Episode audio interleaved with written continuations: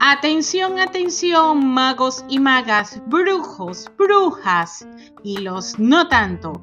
Móntense en sus escobas porque en pocos momentos estaremos despegando con Feel and Flow, el podcast mágico del planeta entero. Te recuerdo, no creas lo que aquí decimos, pero sí te invitamos a experimentarlo, porque tu evolución de conciencia es intransferible. Que resuenen los tacones y despeguen las escobas, porque Feel and Flow va a comenzar.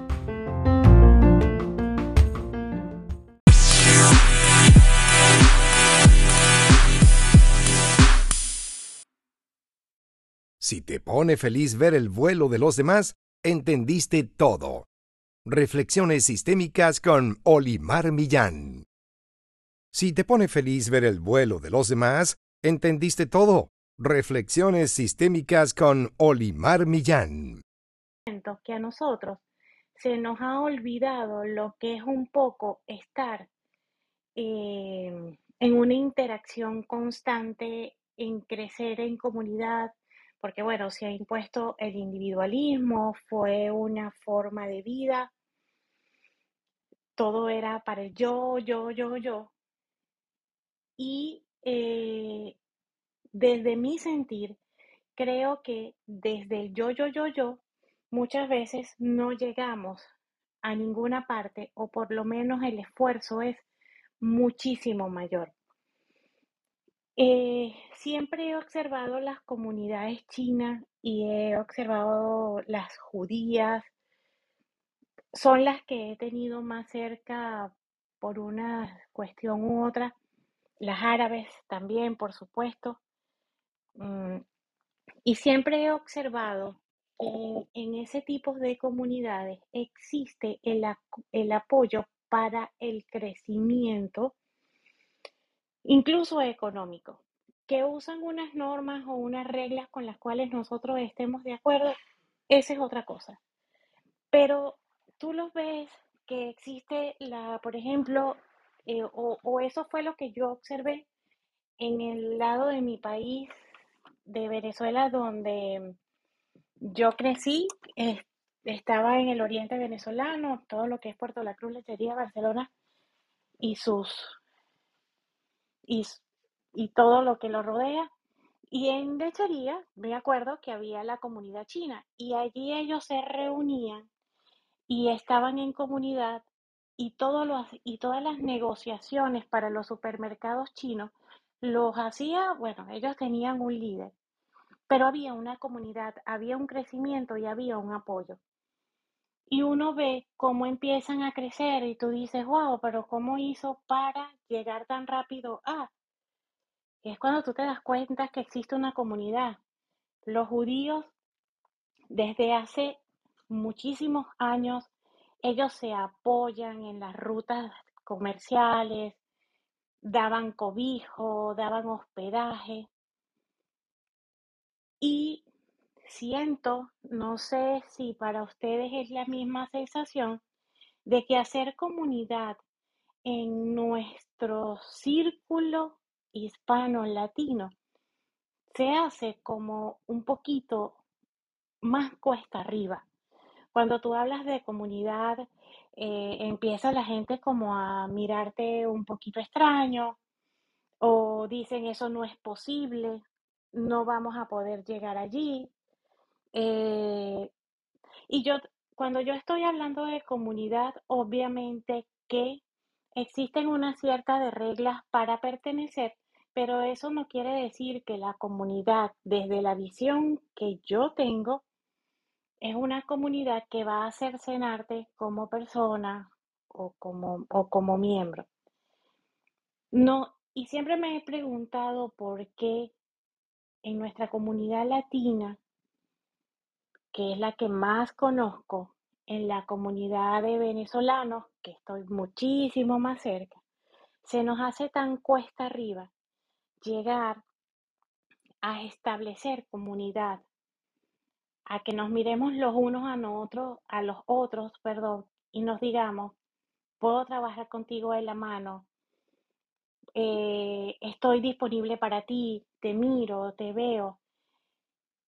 Y por eso traje este tema a colación. ¿Qué, mirar, ¿qué, ¿qué nos impide llegar a eso?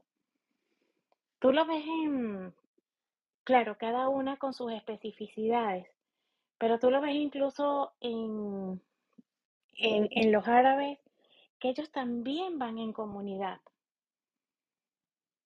Es muy marcada la manada en el mundo árabe, pero con la comunidad ellos crecen, se empujan, se apoyan, están presentes, incluso hasta, hasta en el tema de- del círculo de mujeres, por otros aspectos, pero existe una práctica comunitaria.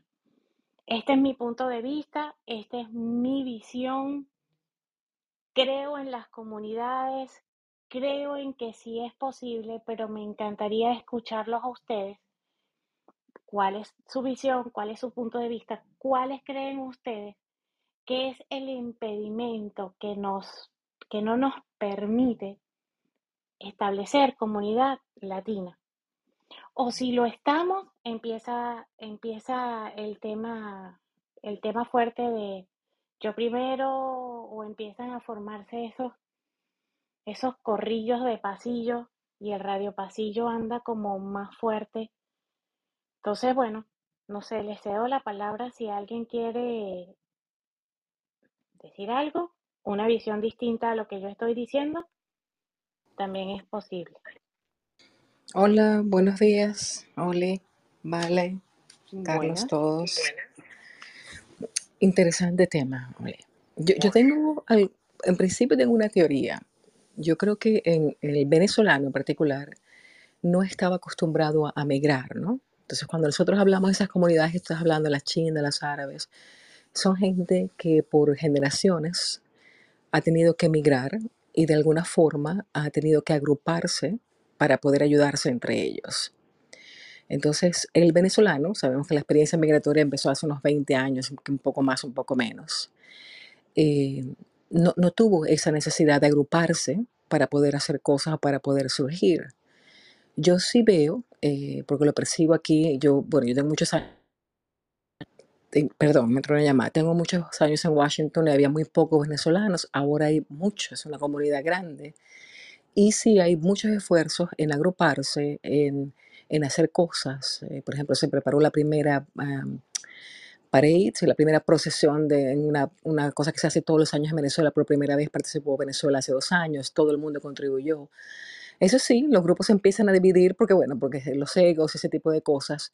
Pero sí hay una, mm, se ha creado una comunidad donde si alguien tiene algún problema, sabemos de alguien que está enfermo, la gente trata de ayudar y de colaborar. Entonces yo creo que tiene también un poco que ver con nuestra experiencia histórica de no necesitar del otro, porque bueno, estábamos en nuestro país, de alguna forma estábamos trabajando, de alguna forma teníamos un familiar que nos ayudara, un amigo. Entonces, eh, eso en principio es lo que yo veo, ¿no? Que como país o como comunidad no habíamos tenido esa necesidad de apoyarnos cuando estábamos fuera o en otro escenario que no era conocido para nosotros.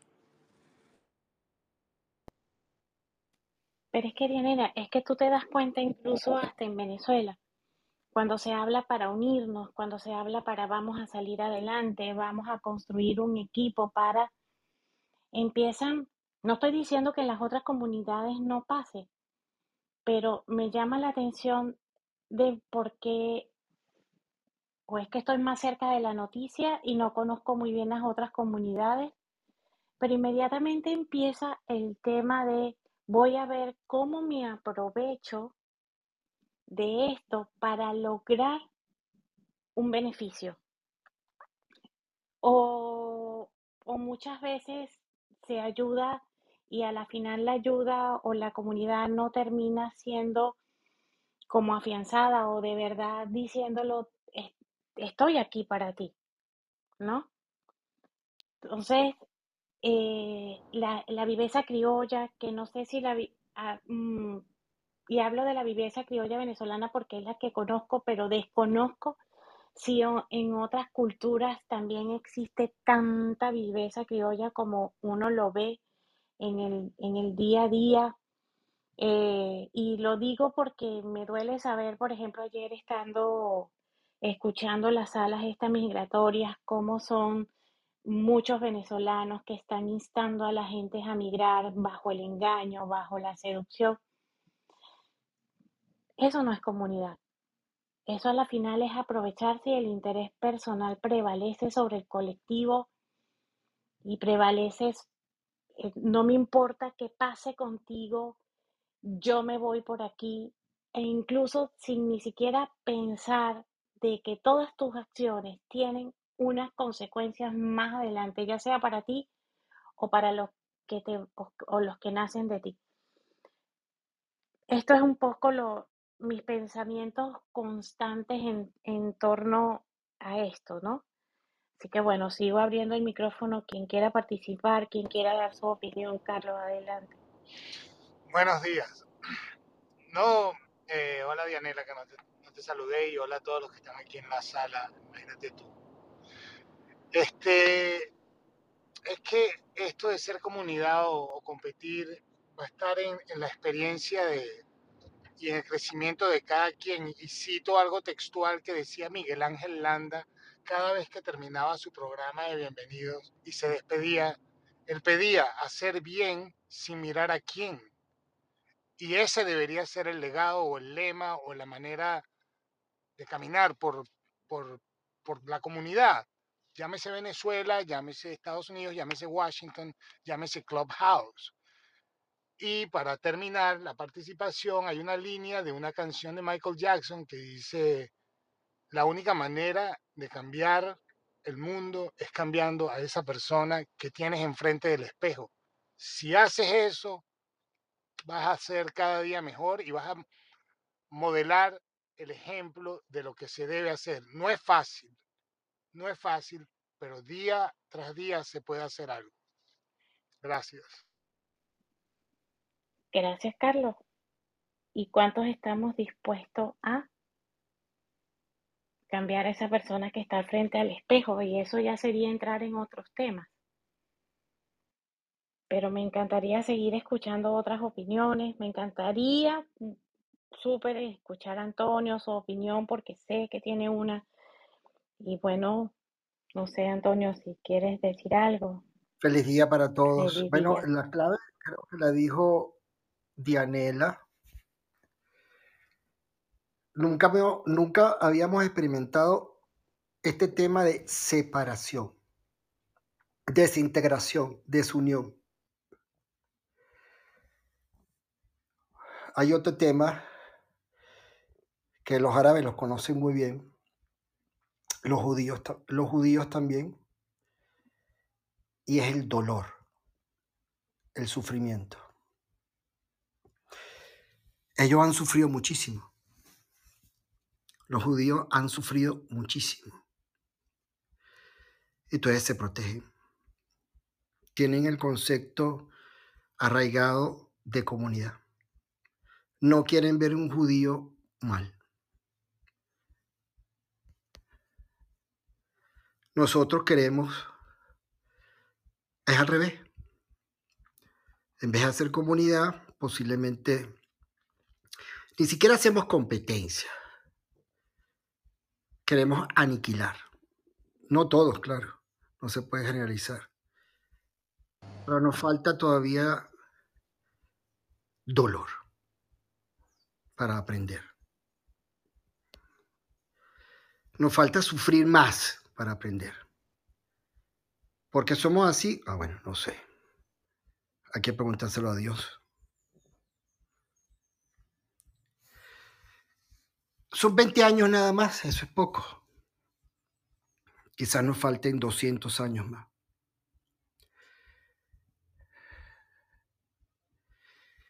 Hay madres que no ven a sus hijos, hay hermanos que no ven a su familia, Hay bebés muertos en embarcaciones. Está empezando el dolor. Está empezando el sufrimiento. ¿Qué hacemos? ¿Seguir sufriendo? Hasta aprender. ¿Cuándo? No sé.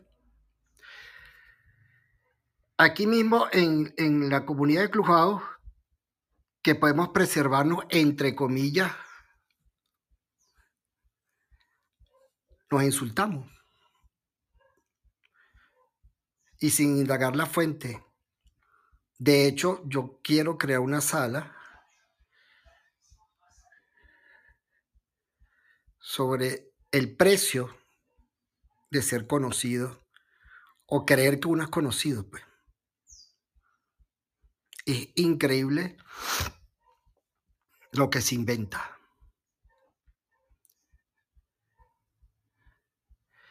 Esta, esta vida virtual tiene una voz, tiene una vida real.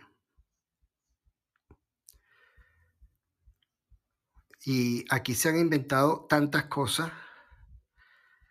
Bueno, eso pasa, Olimar. Totalmente, pero ¿tú crees posible que podamos empezar a hacer una comunidad No, distinta? no creo, no creo. Hay que sufrir más. Hay que sufrir más. Así aprende el ser humano. Olvídate de eso. Hay que eh, ver más muertos. Hay que pisar más fondo. Pero incluso, Antonio, comunidades pequeñas también es imposible hacerlo. Es imposible. Bueno, mira, este, en, en el caso, fíjate, en el caso venezolano, que hay un gran resentimiento, estando en un mismo país como Estados Unidos, te pongo un ejemplo, nos atacamos. Si tú etiquetas a alguien de enchufado, tú lo vas a atacar. Por ejemplo. Aquí mismo fue aniquilada. Yo no soy chavista. Más bien yo soy víctima del régimen. Uno tiene que aprender a, a- quitarse esa palabrita de víctima, pero a veces uno es víctima verdad. Aquí fue aniquilada por completo. Yo no la, yo no la he visto más. Maripel Hernández. No es de, de mi agrado, pero tampoco de mi desagrado. Así, me, me es indiferente. Yo creo que no la vi más. El objetivo se logró. ¿Qué haces tú aquí? Bueno, ¿cómo que qué hago yo aquí? No sé si alguien más la, la ha visto. Ahora, tú te preguntas por qué. Bueno, por eso creo yo. Y es posible que entre nosotros empiece a haber comunidad, así sea de una forma pequeña, para que podamos decir si es posible. Bueno, lo que hay, lo que hay, que hay pequeños, pequeñas tribus. Este es galán, este me cae bien, este sonríe, este es más empático. Este, bueno, son tribus. Y entonces tú criticas a la otra tribu, mira, este es tal. Tengo hasta ganas de leer un mensaje que me mandaron. No, Antonio, eso es tuyo. Ah, Es muy íntimo, gracias.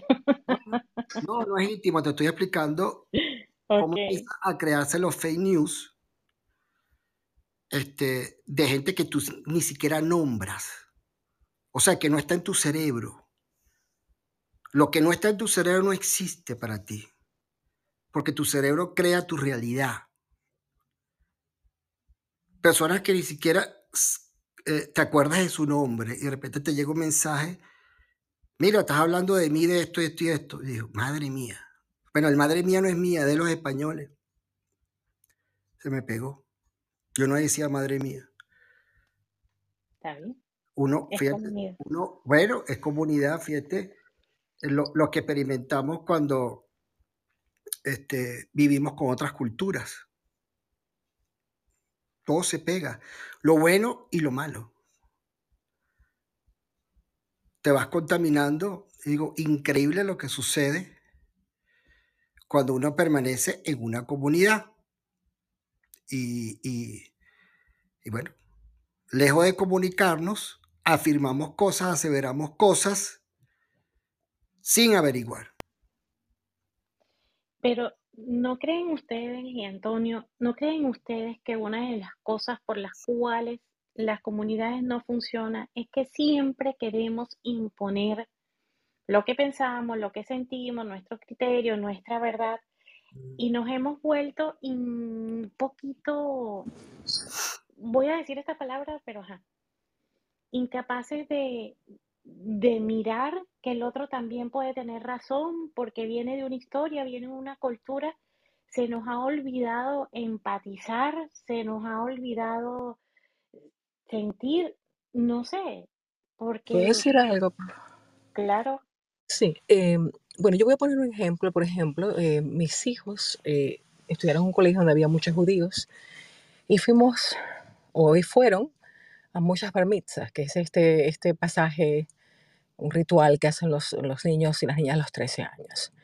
Recuerdo que estábamos en uno donde la niña, eh, cada niño tiene que hacer como que una presentación. Y la presentación de ella era ayudar, creo que a una comunidad que no era judía. Perdón, estaba caminando rápido. Y el rabino le dijo, acuérdate que tu compromiso primero es con los judíos. O sea que eso es algo que también que está enseñado, se enseña dentro de la comunidad, los valores de ayudar primero a los miembros de tu comunidad, sea bien o no sea bien, no estoy haciendo juicio de valor. Lo que quiero decir que esas enseñanzas de- del grupo y de ayudar entre el grupo son, si se quiere, milenarias en muchas de esas culturas. Yo soy optimista se requiere una persona que crea que sí es posible trabajar en comunidad para que los demás se sigan sumando. Las personas que no se quieren sumar sencillamente se van quedando solas, ¿no? Entonces yo sí soy optimista de que es posible crear una comunidad. Basta una persona que lo piense y empiece a trabajar en ello. Yo he trabajado toda mi vida en equipo, porque yo he trabajado para televisión, todo lo que hago necesito un equipo para trabajar. Y cuando lo he hecho sola, no avanzo. Es decir, alia- con la alianza es que tú puedes llegar más lejos. Por supuesto, tienes que asociarte con gente que de alguna forma tenga tus mismos valores, tus mismos principios, pero el trabajo en equipo es indispensable para poder lograr algo. Yo sí soy optimista, primero por esa experiencia que estamos sintiendo, el dolor del, des- del desarraigo, del destierro, de sentirse solo, y eso es lo que nos está uniendo, eso es lo que nos ha, nos ha unido, por ejemplo, los venezolanos que estamos aquí hoy, estamos en cualquier país del mundo, pero nos buscamos porque disfrutamos de la compañía, porque queremos aprender de las experiencias del otro. Es posible que lleve más tiempo, sí, pero recordemos que el venezolano típico que viajaba hace unos 30, 40 años, se creía que tenía el mundo en sus manos, se creía papá Dios, porque bueno, nos hizo daño, mu- mucho daño la renta petrolera y creíamos que era lo mejor de Latinoamérica. Eso está cambiando, ahora somos más humildes, somos más receptivos, entendemos que necesitamos ayuda. Entonces yo sí soy optimista, llevará tiempo, sí, pero, pero bueno, yo soy de las que pienso que sí es posible trabajar en comunidad. Buenos días a todos. Hola, vale. Antes de que me atiendan, cuéntame, Sí, cuéntame, ah, adelante. es que pidió la mano Ah, Francis. bueno, adelante, No sé Francis. si. Dale, gracias, gracias, Francis. Ah, vale. Hola, buenos días. Eh, mira, definitivamente yo sí pienso que es una cuestión de, eh, de educación. O sea, a nosotros no nos educaron de esa manera. Este, pero si nosotros queremos ver también, sin ir tan lejos a esas comunidades judías, chinas, árabes, también los vemos en los países latinoamericanos que, les ha que han tenido migración desde hace muchos años. Por ejemplo, la boliviana, la peruana, este, los mismos mexicanos, eh, que son comunidades que sí han tenido que, que o sea, que tienen un- un- una historia de migración antigua a la de nosotros. Más sin embargo, creo que tampoco nos debemos enfocar tanto en lo negativo, porque si podemos ver la migración más fuerte, creo que la migración más fuerte que hemos tenido los venezolanos viene aproximadamente de unos ocho años para acá, la más fuerte este, donde hemos salido en manadas. Este, y eso lo puedes ver en los caminantes. eh, se mezcla lo bueno y se mezcla lo malo, pero ahí vas viendo una parte de esa comunidad que se va formando. Este, y nosotros aquí hemos hecho muchos movimientos que se han dado a conocer y eso nos ha enseñado que en comunidad hay muchas cosas que son posibles. Entonces, no, no, no nos engañemos, no nos engañemos, no, no, no nos dejemos intimidar solamente por lo malo. Es una cuestión de educación, es una cuestión de cultura, porque no crecimos con eso. Nosotros, como bien decía Daniela o, mismo Antonio, eh, venimos de una sociedad donde nosotros estábamos establecidos eh, económica y emocionalmente. Eh, y a, partir de estos cambios que hemos tenido, que, que nos hemos visto obligados a hacer, poco a poco nos hemos integrado en una comunidad. El ejemplo más vivo para mí en este momento es esta sala que tú has creado y poco a poco tú has creado tu comunidad, tu comunidad de seguidores, tu comunidad de amigos, porque has hecho contactos que han ido más allá de lo que es el trabajo para convertirse en una amistad.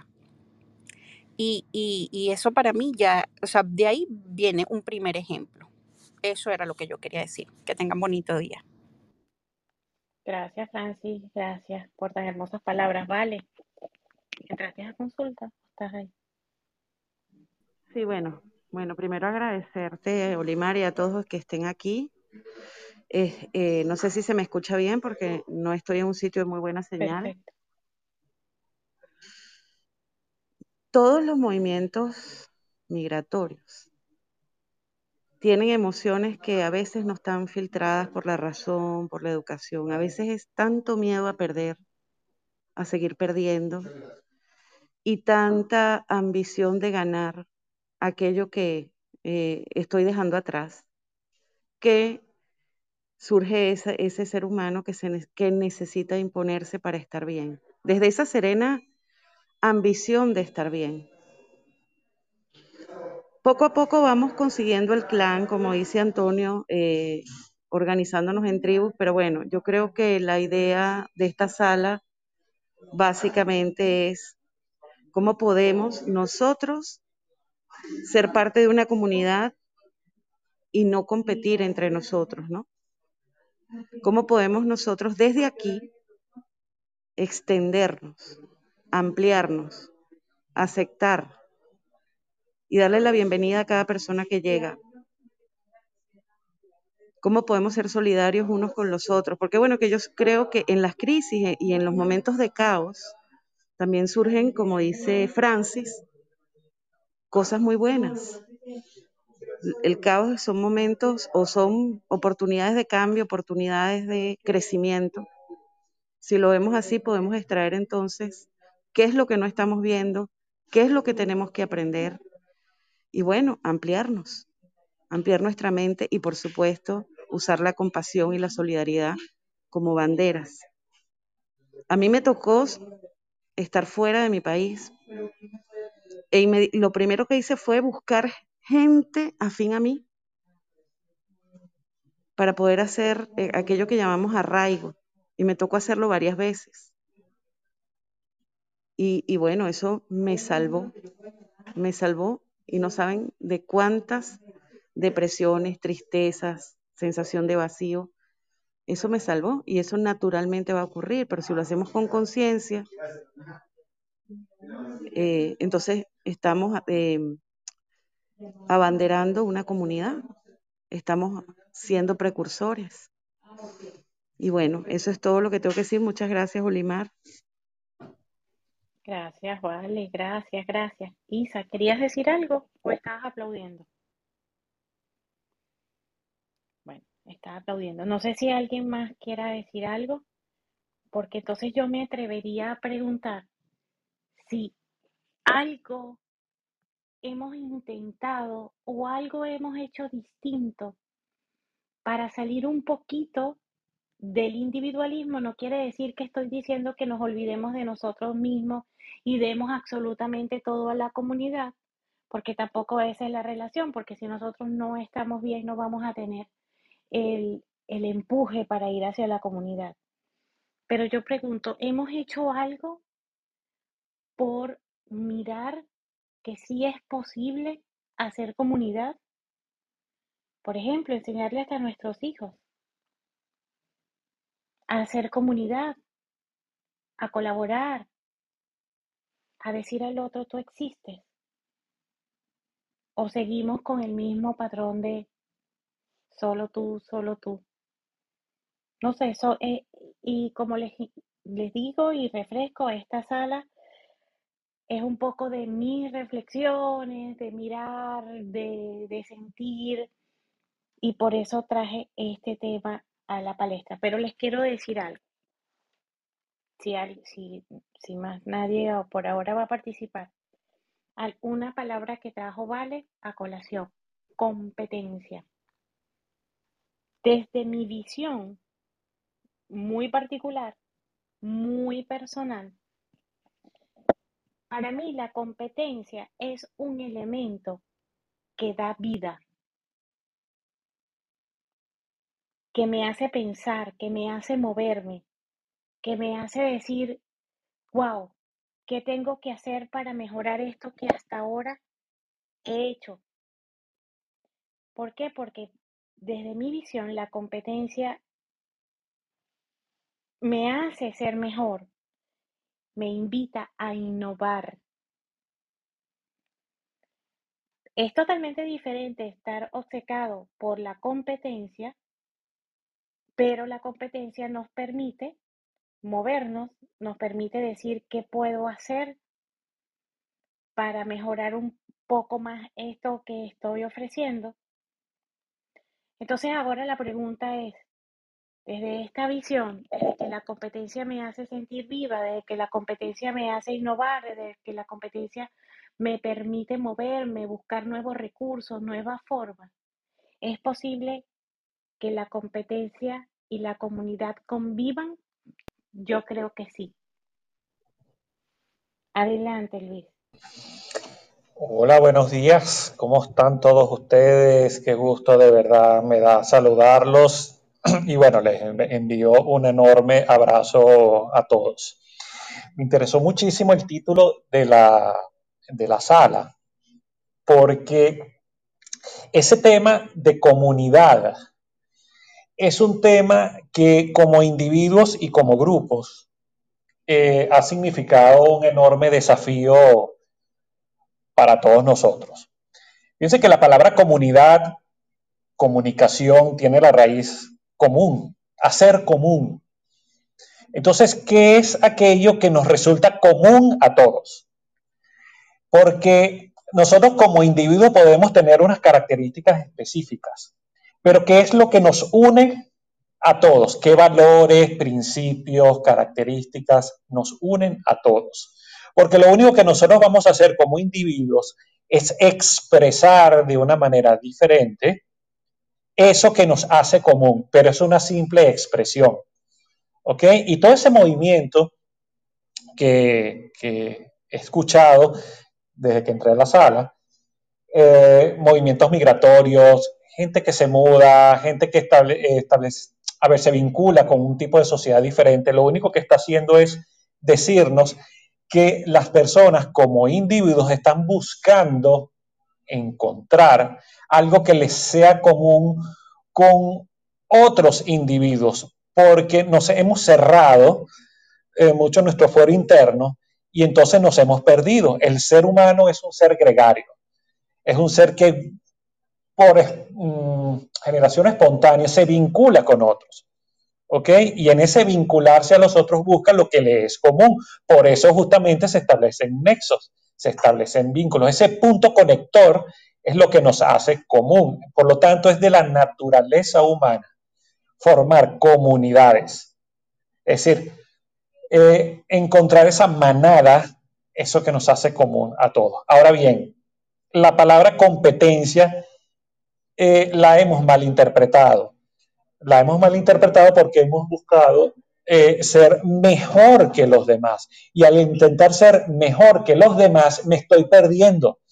Me estoy perdiendo porque me estoy, eh, estoy distorsionando mi propio camino. La palabra competencia significa hacerme competente. ¿Ok? Y si hacerme, al hacerme competente, tomo como referencia al otro, porque el otro va un poco más adelante que yo, entonces yo lo estoy tomando de una manera sana.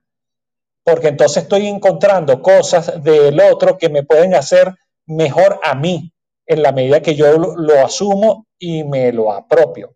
¿Ok? Entonces estoy absolutamente de acuerdo con Olimar cuando menciona que comunidad y competencia pueden convivir perfectamente. ¿Ok? Competencia no significa pisar al otro, es decir, estar por encima del otro. Vuelvo y repito, es hacerme competente con el otro. Entonces puedo expresar ese término común de una manera diferente, de una manera más sana, un poco más pulcra. ¿Ok? Entonces, en la medida que nosotros mantengamos esa mentalidad, esa mentalidad ganadora, donde no, no tengo que triunfar pasando por encima del otro. O sea, eso no me hace ganador, porque uno menos uno siempre va a sumar cero. Pero si yo me hago mejor y procuro que el otro también sea mejor, entonces uno más uno son dos y podemos hacer una mayor fuerza. En otras palabras, hay un tú, hay un yo y hay un nosotros. Mi contribución como individuo va a ser que el nosotros sea todavía más fuerte. ¿Ok? En la medida que yo me encuentro a mí mismo, puedo procurar entonces que el otro también se encuentre y hagamos juntos una mayor fuerza. Si esa es la mentalidad, que es la que yo creo, que es la que va, eh, va a dirigir el mundo, entonces los colectivos, las colectividades se van a hacer entonces más fuertes y los ejercicios del poder se van a, a hacer un poco más sanos. Entonces, bueno, ese era mi aporte en esta oportunidad. Gracias, Luis. Bueno, vamos a refrescar un poquito la sala. Hoy estamos hablando de comunidad o competencia. ¿Es posible que convivan? Definitivamente, como lo expresé antes, siento que sí. Siento que es lógico hacer comunidad porque si nosotros tomamos todos esos barquitos en los que estamos digregados y unimos todas esas herramientas que tenemos para hacer un gran buque y remamos todos juntos, siento que llegamos más lejos y con más fuerza. Es mi opinión. Y dentro de esa comunidad también puede haber competencia y me voy a quedar satisfecha si la gente me copia porque quiere decir que algo estoy haciendo de forma adecuada. Algo, en, algo estoy siendo buena. Entonces, esta es un poco la conversación de hoy. Me encantaría, si alguien más quiere dar su opinión en cuanto a que si la competencia y la comunidad pueden estar de las manos si somos capaces de hacerlo, Antonio, cuéntame. Vamos a hablar de la trilogía, mira, para que funcione el cuerpo, cuerpo, mente y alma, vamos a, meter el alma. Es imprescindible la sinergia. La, la sinergia biológica, un orden biológico, ¿verdad? Ese orden biológico se llama sinergia en conjunto. No hay posibilidad alguna de avanzar solo. Voy a ser más determinante, es una estupidez. Nadie puede solo, eso es mentira. No hay posibilidad de crecer solo, de crecer aislado. ¿Verdad que la comunidad es vital para crecer, para experimentar? La competencia, como dijo Luis, es parte inherente de la comunidad. Es parte de la naturaleza de la comunidad. Porque a través de la competencia, justamente vamos a ir creciendo todos. Esa competencia que motiva al otro a crecer, no que destruye. Una competencia que destruya, eso no es competencia, eso es una guerra. Entonces tiene que ser una competencia bien entendida, una competencia sana. Tienen que haber siempre personas que motiven a otras a crecer. Y si tú no permaneces en comunidad, ¿con quién vas a competir para crecer? No hay posibilidad, repito, de crecer solo, porque no hay punto de referencia. No sabes si lo estás haciendo bien o mal. Yo no sé si ustedes han pensado eso. Tú no sabes si tú eres bueno o malo solo. Tú no sabes lo que tú generas si estás solo. Tú no sabes lo que proyectas si te aíslas. La única manera de experimentarlo es, viviendo en comunidad. Es compitiendo sanamente. No, no hay otra manera. Entonces, no es una opción. Eso responde a, un, a una necesidad biológica y espiritual. De manera que este, no es que estén divorciadas, no es que sean compatibles, es que es parte de la naturaleza la, la, la competencia en una comunidad. Todos los Entonces ahora la pregunta es ¿por qué se nos hace tan cuesta arriba? Porque bueno, que- queremos imponer nuestra opinión. bueno, porque este, no hay el concepto de solidaridad que es distinto al de la competencia. O sea, cuando hay un concepto de solidaridad arraigado, porque eh, tenemos que protegernos más allá de la competencia, tenemos que preservarnos como comunidad más allá de una competencia bien entendida. Bueno, vienen estas, eh, estas cuestiones ¿no? de aniquilación. Creo que lo dije, eh, sí, sí lo dije, el sufrimiento. No hemos sufrido lo suficiente. Estamos empezando, tenemos 20 años, un poquito menos de 20 años, como 15 años más o menos. Entonces, este, el ser humano, lamentablemente, todavía no hemos tenido e- ese grado de conciencia. Creo que aprende es desde el dolor y desde el dolor más profundo. Aprende desde las guerras. Entonces, cuando tocamos fondo, mm, tenemos que, a juro, ser resiliente y empezar a crecer. Pero bueno, hay que experimentar el dolor, Olimar. Bueno, ¿Qué Antonio, yo creo que también somos capaces de aprender desde la reflexión. Bueno, claro, pero ojalá, ojalá que todavía creo que ese cerebro eh, evolutivo no ha llegado, ¿no? Pero no sé, es la percepción que yo tengo. Ojalá que podamos aprender desde, desde la alegría, desde la felicidad, pero cuando estamos en ese, en ese, en ese estado de goce, que es un estado alterado, toda emoción extrema es un estado alterado de la conciencia. Pero el dolor también, ¿no? Creo yo. Claro, pero el, do- el- el- el dolor llega a un momento en que te hincas, te somete, el dolor te somete, la alegría no te somete. La, la alegría alimenta ese ego, esa ilusión de Superman, de goce, de plenitud, pero el dolor no, el dolor te humilla, el dolor te somete. Y ahí es cuando tú dices, perdón, perdón, ayúdame, ayúdenme, por favor. Yo creo que como, como seres humanos tenemos una muy mala concepción de lo que significa el ejercicio del poder y del control. Los individuos no hemos aprendido a que juntos somos más. Cuando actuamos en comunidad somos más fuertes, pero pensamos como individuos que eso nos resta poder, eso nos resta control. Entonces, si pierdo el control, me pierdo a mí mismo. ¿Ok? Entonces, puede sonar muy poético, pero es una gran verdad.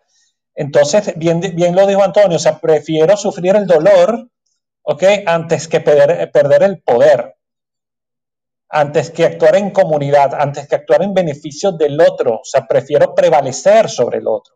Y eso es un, generador de, eh, de, dolor increíble que ha estado permanentemente presente en el tiempo. ¿ok? Por eso justamente se generan la, la, las guerras y el tratar de prevalecer por, eh, por encima del otro. Porque en ese sentido, si yo colaboro con el otro, es una, eh, un símbolo de, de, de, debilidad. O sea, disminuye mi poder y eso no es verdad. Entonces, ¿por qué no poder eh, convivir con el otro? ¿Por qué no hacer común? ¿Por qué no permanecer en comunidad si juntos somos más? ¿Lo ven? Eh, tengo una solicitud de querer subir las manos, pero no lo veo en ninguna de las dos cuentas. Porfa, escríbanme por el back channel si quieren subir para poder enviarles la invitación, ¿no? Eh, desde la semana pasada las manitos están, wow, qué bueno. ¿Qué haríamos distintos o distinto para empezar a creer de que sí es posible ir a una comunidad sin experimentar el dolor como lo dice Antonio o Daniel, qué bueno. Sin experimentar el dolor como lo dice Antonio. ¿Qué podemos hacer desde nuestra esencia? Porque incluso el empezar a practicar el tema de las comunidades pasa por empezar a nosotros creernos también de que ya no somos un, un títere que mueven incluso hasta los gobiernos, ¿no? Porque es como una necesidad de división constante para que esta gente no se agrupe y no sienta realmente que tiene un poquito de pensamiento crítico que me, mueve, me puede dar la comunidad para hacer algo distinto. Daniel, bienvenido. Por supuesto, me imagino que tienes algo que decir. Hola, muchas gracias por dejarme participar. Yo muy de acuerdo con lo que se ha dicho hasta ahora. Lo único que quiero dar otro punto de vista, un poco contradiciendo. A ver, yo considero que la comunidad es fundamental para el ser humano para crecer y desarrollarse. Pero eso de que no se entiende eh, que la competencia hace parte, la, perdón, la comunidad hace parte indispensable de la competencia, mmm, creo que no siempre. Y doy dos escenarios, los deportistas de élite. El deportista de élite, no todos, pero quizás los mejores, compiten con sí mismos, compiten con las marcas que han roto para ir más allá y volverla a romper y de esa manera, mejorando cada día constantemente el campeón, es difícil que el otro le, le, alcance. Obviamente se fijará en ciertas circunstancias como sus métodos que desarrolla o, o qué tan cerca está, pero en últimas el deportista élite compite consigo mismo. Otro ejemplo, las empresas en cierta medida compiten consigo mismas. No estoy diciendo que no hayan guerras comerciales y empresas, las hay, pero una empresa promedio pues compite con sí misma para aumentar, su, por ejemplo, sus ingresos del año del ejercicio anterior y el que viene aumentar los ingresos de este, ¿vale? No quiero decir que sean todos los casos, pero que, que estar pendiente del otro para crecer no siempre es necesario. Ese eh, a grosso modo, es mi punto de vista. Y ya luego, si me dejas pensar unos minutos, pues ya respondo a tu última pregunta. Muchas gracias. Gracias, Daniel. Gracias. Bueno. Si me, si me permite. Claro. Sí, interesante lo que dice Daniel, pero fíjate, ahora me, me, me invitó a reflexionar. Ahora, fíjate, Daniel, eh, hay una venezolana de Salto, ¿cómo se llama? Olimar Rojas, ¿no? ¿Pero es de salto o es de carrera rápida? De salto, de salto. Ah, de salto, cierto, Yulimar. Yulimar, Yulimar Rojas. la mm, Esa campeona, es salto triple. salto triple, la campeona mundial, creo que tres veces. Récord olímpico, récord mundial. Récord, récord olímpico. Ciertamente, ella lo hace para retarse a sí misma, pero la motivación es la comunidad olímpica.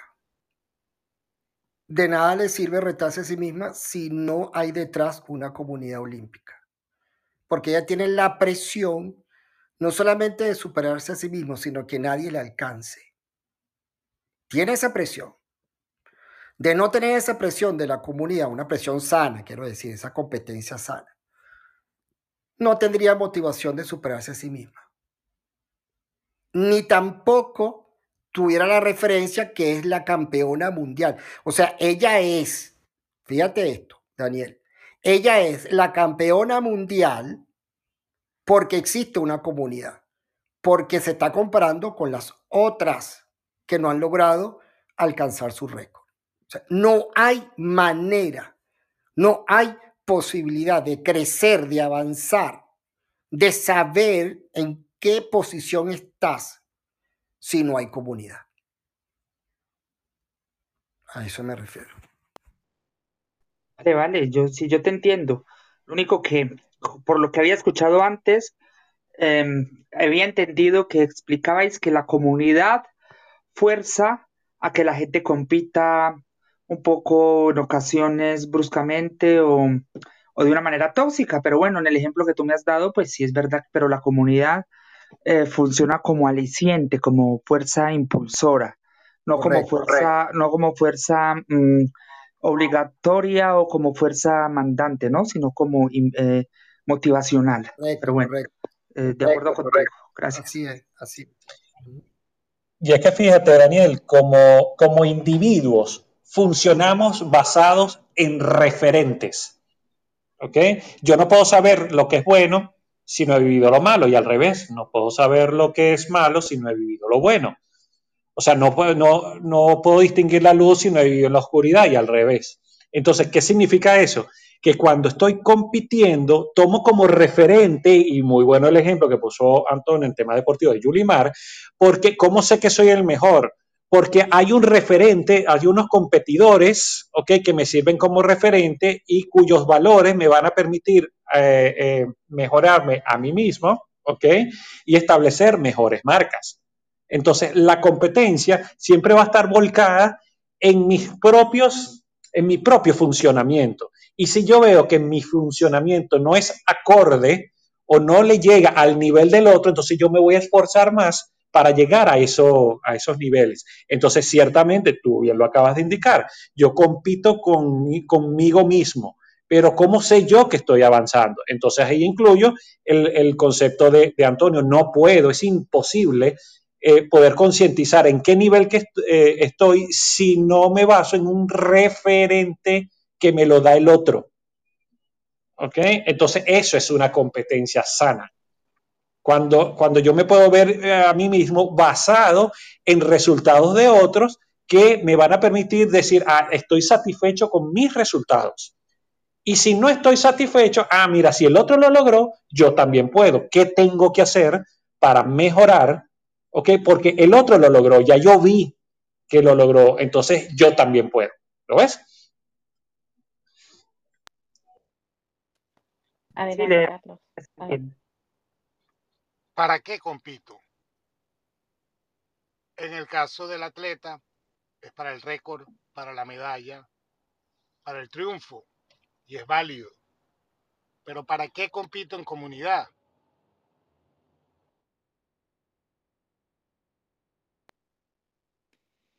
¿Para qué compito en comunidad? Para ofrecer algo mejor. Para ofrecer algo a esa comunidad que beneficie a la comunidad y, beneficia, y me beneficia a mí. Porque a la final, el éxito de mi comunidad va a ser mi éxito. Aunque no lo querramos ver. Sí, obviamente existe un éxito personal, pero uno de, de mis éxitos es mirar cómo a través de lo que yo puedo aportar, y a lo mejor ese aportar viene de ser, este, de hacer algo más fuerte hacia mi comunidad. O el hecho de que a mí me nombren va implícita una comunidad. ¿Por qué no? El éxito también se basa en las relaciones. Claro, fíjate, eh, el caso de Yolimar, tú lo has dicho, eh, tú lo acabas de decir, Yolimar. Fíjate que eh, Yolimar Roja tiene un éxito individual como atleta, pero ella representa a toda una comunidad llamada Venezuela, un país llamado Venezuela. De manera que el récord mundial en salto triple lo tiene no solamente Yolimar Roja, sino van a nombrar a la comunidad venezolana. O sea, lo tiene Venezuela. Eso es, se extiende el éxito individual a, al, al- éxito de una comunidad, representa una comunidad. Totalmente de acuerdo, Antonio. Ya, ya te doy la palabra, totalmente de acuerdo. Es, empieza por el individuo y ese éxito va hacia la comunidad. No al contrario, yo lo entiendo así. En el ejemplo que has dado de la deportista, es que es, es más claro el agua. Va en ese orden. Luego me podrán decir ustedes, no, que es que el, país o el Estado le dio ciertos medios, pero voy a preguntarlo porque no lo recuerdo bien. Si mal estoy, si mal no estoy, la mm, deportista a la que ustedes se refieren em, entrenó en otro país, ¿no? No sé si en Colombia o en otro sitio. ¿Me pueden solucionar la duda? Gracias. No, entrenó en Venezuela y creo que después se entrenó afuera, pero empezó en Venezuela, obviamente. En Vale, España. Empezó en... eso, sí. En España, sí, me suena que en España entrenó con otra deportista española que consiguió bronce. Pero bueno, va del individuo a la sociedad. De la sociedad al individuo es que es muy difícil, porque si no hay individuos que ya estructuren esa sociedad próspera, la sociedad no va a poder ofrecer nada. Entonces, esto de la comunidad es un tema muy interesante, pero no, no me, bueno, no me, no me gusta, no, no, yo no lo concibo como en un aspecto tanto mm, colectivizador, sino un aspecto de colaboración, que es como más me gusta verlo a mí. Gracias. Es que es un imposible, es un imposible una comunidad si no hay individuos. ¿Ok? El elemento que conforma la comunidad se llama individuo. Entonces, sí, Yulimar es la mejor hasta ahora, porque tiene un récord mundial, lo demostró en sus competencias, ha ganado medallas de oro, pero pertenece a una comunidad de deportistas dedicados al salto triple. Que en este momento, en este instante, ahora Yulimar es mejor porque ha tenido unos, unos logros, unos reconocimientos. Sí, eso es verdad. Y eso motivará a sus competidores a ser mejores deportistas y a tener mejores marcas, mejores logros, pero siguen formando una comunidad. En una comunidad científica, ¿quién es mejor? ¿El que descubrió la vacuna como, eh, contra la lepra como Jacinto Convit? ¿O en el que en el futuro eh, descubra, no sé, la, la vacuna contra, contra la prevención del cáncer, no sé, para la prevención del cáncer? ¿Quién es mejor científico? No, hay una comunidad de científicos y cada uno dentro de su área, bien lo dijo Limar, aporta lo mejor de sí desde su individualidad, desde lo que estudió, desde lo que mejor puede aportar. Pero todo eso los, los reúne en un solo factor común. ¿Lo ven? Entonces, de, como individuo, sí, yo puedo mejorar mis marcas. Y es, eso es así. Y el tiempo irá promoviendo otros deportistas que unidos a los que ya están, entonces formen esa comunidad. Entonces, competencia es hacerme competente. Y hacerme competente, yo lo puedo saber si utilizo como referente al otro. Pero por encima de eso, hay, un, hay una característica común, por eso se llama comunidad.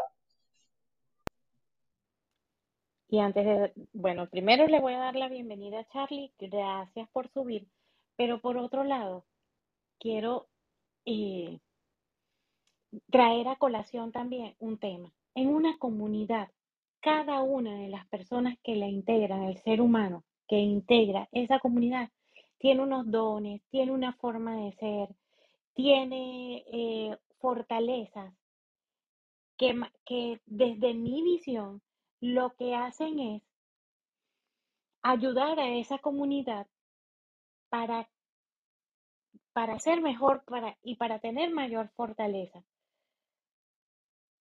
Y quiero que pensemos en eso también. Desde mi visión es totalmente posible vivir en comunidad, en competencia y dando lo mejor de mí para que eso sea mejor. Charlie, cuéntamelo adelante.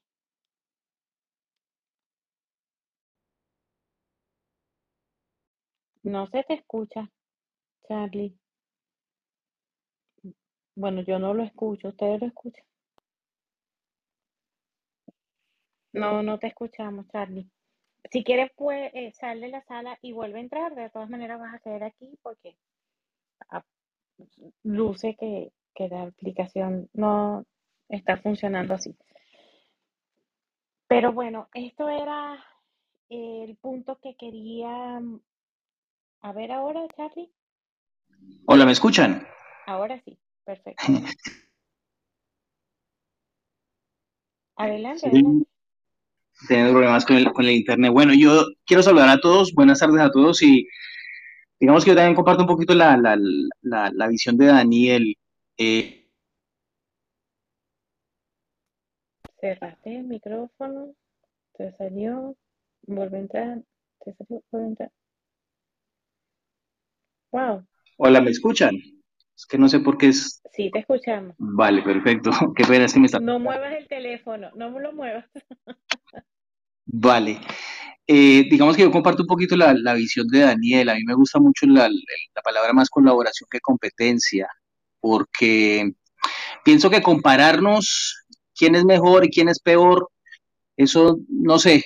Yo pienso que, o por lo menos hablo de mi, de mi- desde mi punto de vista personal, yo estoy contento como estoy sin estarme comparando. O sea, yo quiero ser bueno en lo que hago, pero no el mejor del equipo, sino alguien que juega bien, porque pienso que a veces ese sistema de comparaciones puede servir o puede que no, porque muchos sabemos que en tierra de ciegos el tuerto es rey.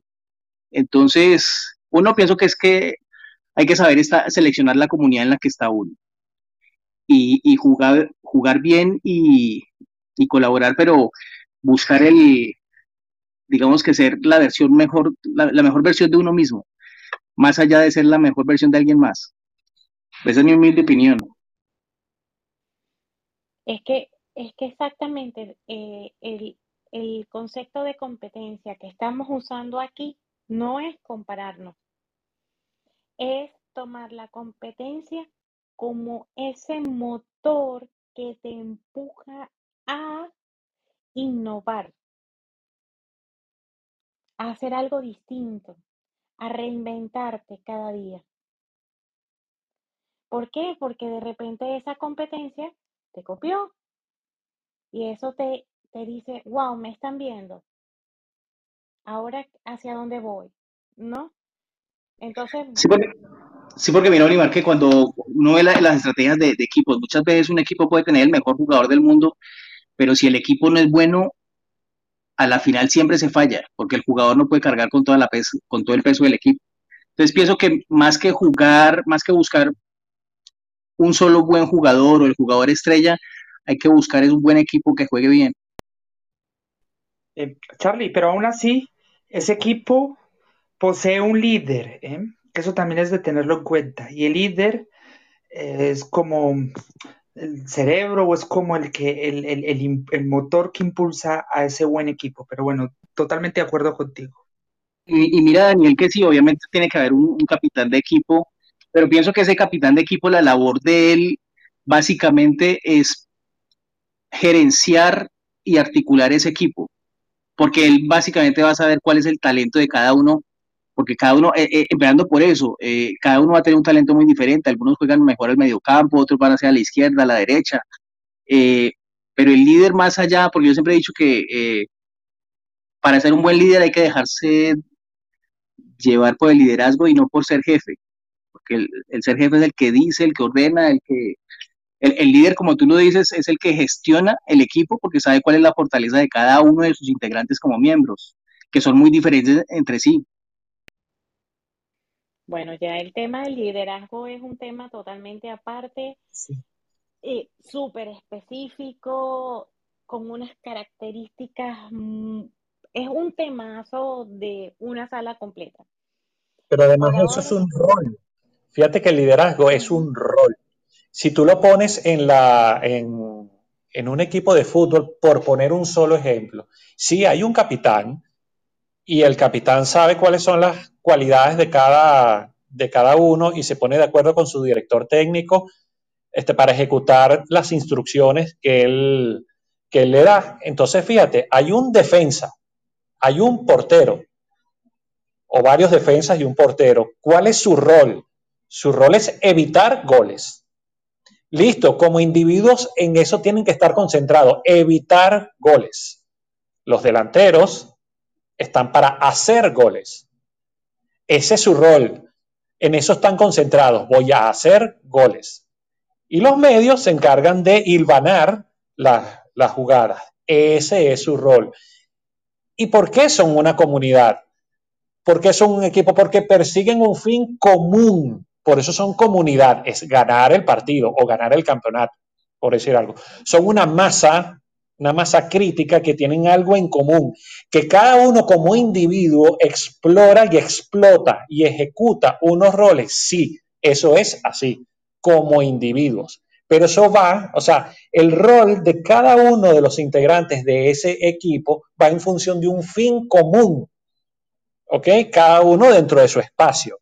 Entonces, comunidad implica la, la, presencia de un grupo de individuos que cada uno ejecuta una labor determinada para un resultado que le sea común. A eso es que vamos justamente como, como, como individuos, o sea, en general, como planetas, como países, es poder estar consciente de cuál es nuestro fin común. Por eso justamente los movimientos que están habiendo hoy en día, porque es gente buscando algo que le sea común al otro. Porque no, estamos tan perdidos como individuos, ¿ok? Que no nos estamos dando cuenta que lo que queremos es unirnos al otro. Pero estamos muy individualizados. Entonces, estamos conscientes de nuestro rol, pero no sabemos cómo poder hilvanar ese rol individual al del otro para justamente hacer comunidad. Totalmente de acuerdo contigo, Luis. Pero bueno, este, yo creo que vamos a ir terminando un poco esta sala, vamos a irla cerrando porque tenemos, nuestra comunidad tiene programación más adelante y bueno, como ustedes me han visto, me han conocido, creo en las comunidades, creo que puede existir una competencia total, eh, una competencia que me impulse a moverme, a innovar, a reinventarme, la palabra que queramos usar. Soy totalmente pro competencia, eh, soy totalmente pro comunidad, totalmente intento ser inclusiva, intento mirar el talento del otro, porque algo tiene que ofrecerme, algo tiene que ofrecer a lo, a lo que yo creo. Y, y estoy segura que siempre hay algo que me puede enseñar. Siempre, siempre. Así que bueno, esta es mi conclusión el día de hoy. Yo sí creo y creo en comunidades donde la competencia no sea pisar al otro, donde la competencia sea te doy tu espacio, te doy tu tiempo y vamos a remar juntos hacia algo que nos haga exitosos. Siento que, y una de las cosas que, que más admiro de esta comunidad, ahorita esta comunidad de Clubhouse en donde estamos, es, wow, la cantidad de conocimientos que existen, la cantidad de innovaciones, la, la cantidad de, de criterios, la cantidad de conocimientos, que es algo que, que te dice si es posible. Bueno, es, esa es, mm, esa es mi opinión, ese es mi punto de vista y hacia allá me muevo. Y bueno, bienvenidos, bienvenidos a todos los que se quieran montar en el barco. No sé si alguien más quiere dar sus palabras para culminar, para, para expresar lo que sienten. Bueno, Compitamos por ser mejor comunidad. mm, nice. Está súper.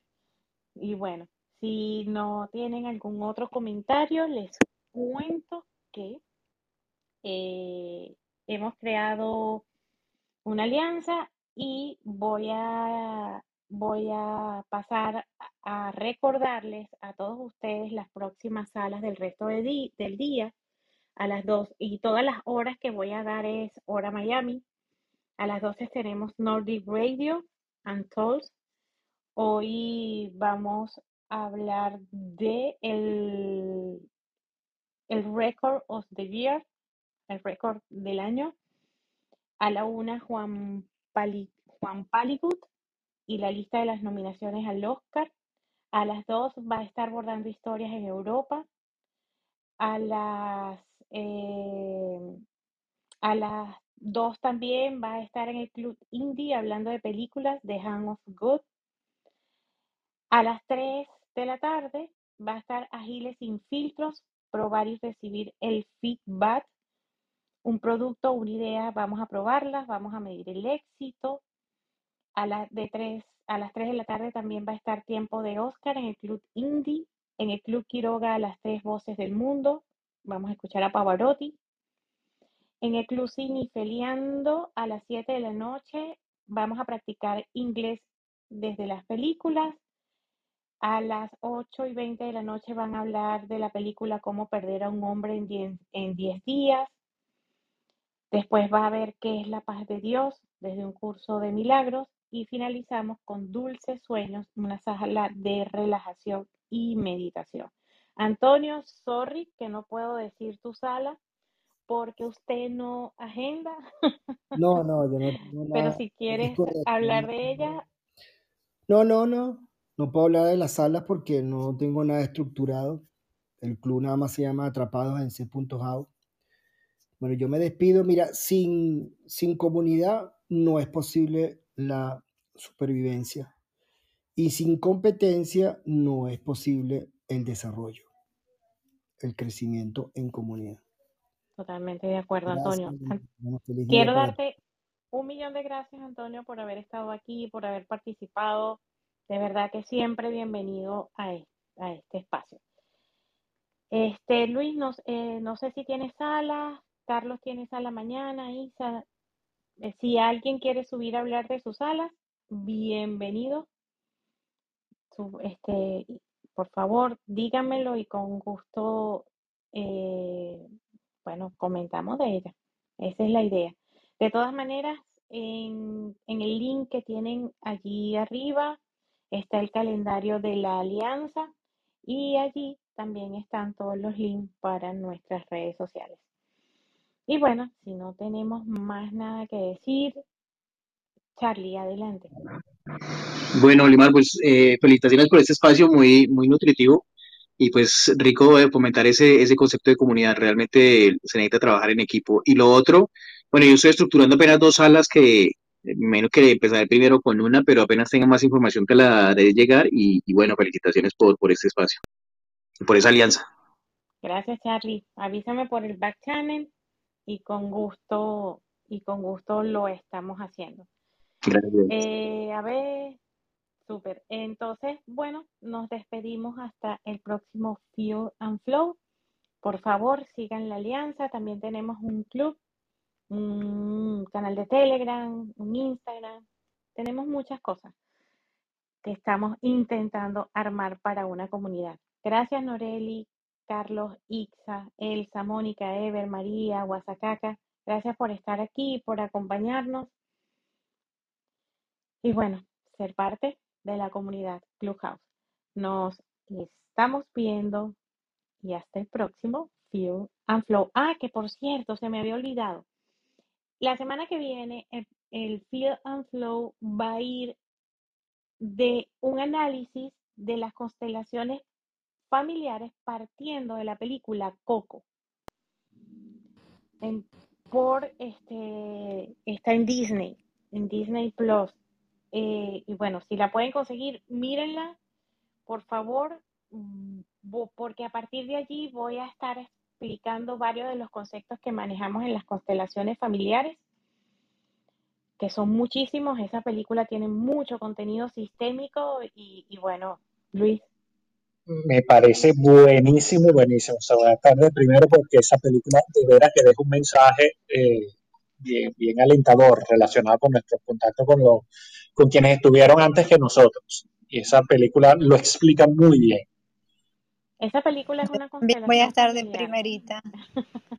Gracias, Isa. Esa- Oli, de primerita allí. Esa película, o sea, con nuestros ancestros y todo, o sea, genial. siento que esa Muchas película tiene más, gracias. gracias, Isa. Siento que esa película tiene más contenido sistémico que Encanto. Tiene más, más pala- palabras más contundentes y acciones más contundentes que Encanto. Así que bueno, vamos, eh, de eso vamos a estar hablando la semana que viene. Así que ahora sí, hasta el próximo Feel and Flow. Bye bye. Mi Oli, te quería decir algo. Bueno, que lo que pasa es que tengo muy mala señal y había mucho ruido. Que, un- que unidos somos más y somos mejores. ¿Me escucharon? Sí, Ah, pensé qué que había